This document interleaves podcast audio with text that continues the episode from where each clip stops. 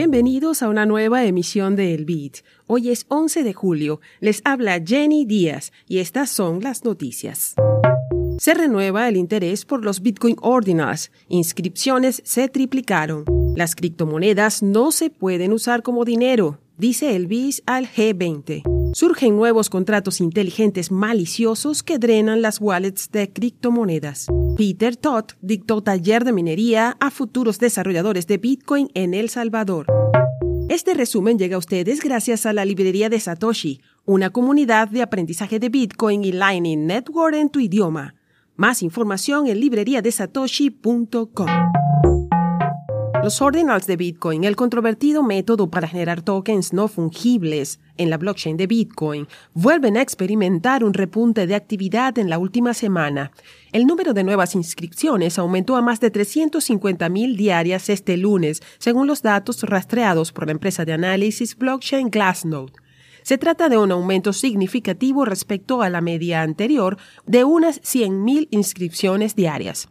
El aumento de la actividad se generó tras el lanzamiento del estándar de tokens BRC69, que reduce el coste de las inscripciones en más de 90%. Esto ha hecho que sea más asequible para la gente crear Bitcoin Ordinals y ha llevado a que se lance una gama más amplia de proyectos.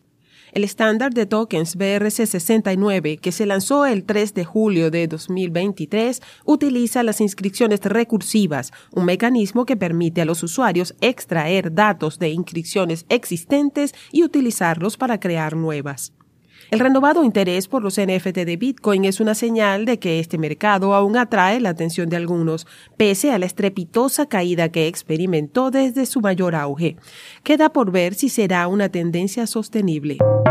El Banco de Pagos Internacionales, BIS por sus siglas en inglés, una agrupación de bancos centrales, ha advertido que las criptodivisas no pueden utilizarse como dinero debido a sus defectos inherentes.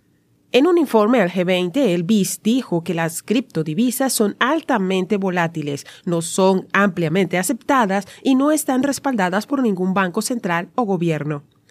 El informe también decía que las criptodivisas son susceptibles de fraude y manipulación y que su uso podría socavar la estabilidad financiera. El informe del BIS llega en un momento en que la popularidad de las criptomonedas ha aumentado en los últimos años. Sin embargo, el informe advierte que las criptodivisas no son adecuadas para su uso como dinero. Pese a ello, el propio organismo hizo pública una encuesta realizada entre los bancos centrales a nivel global que arrojó un 93% de interés en desarrollar monedas digitales de Banco Central. La encuesta del BIS también reveló que solo 30% de los bancos centrales cuenta con un marco legal para emitir una CBDC. Más de 66.4 millones de dólares en criptomonedas han sido robados en lo que va de año por la acción de cuatro grandes drenadores de billeteras, según datos recopilados por Scan Sniper. Las nefastas herramientas llamadas Pink Drainer, Inferno Drainer, Pussy Drainer y Venom Drainer vinieron a suplir al famoso drenador de billeteras Monkey Drainer, cuyo creador se retiró en marzo, tras estafar miles de víctimas por más de 13 millones de dólares. Los drenadores de criptobilleteras o barredores son contratos inteligentes maliciosos que pueden vaciar rápidamente los fondos de una billetera y son una herramienta estándar para los estafadores de phishing.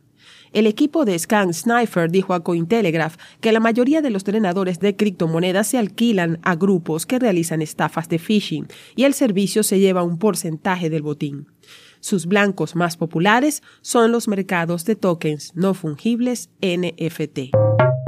Peter Todd, un reconocido contribuidor de Bitcoin Core, dictó un taller de mineros ASIC para jóvenes en El Salvador.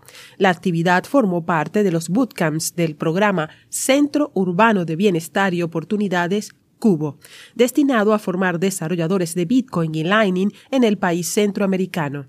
Todd guió a los estudiantes en su aprendizaje sobre el funcionamiento y componentes de equipos de minería de última generación, en una práctica donde desmontaron un Adminer S19 Pro de Bitmain. Varias fotos de la experiencia con Todd en esta actividad fueron compartidas por los participantes del bootcamp en la red social Twitter. Al cierre de esta emisión, el precio de Bitcoin es de 30.456 dólares, con una variación al alza de 0,8% en 24 horas. Esto fue El Bit desde la librería de Satoshi con la producción de Proyecto Bitcoin.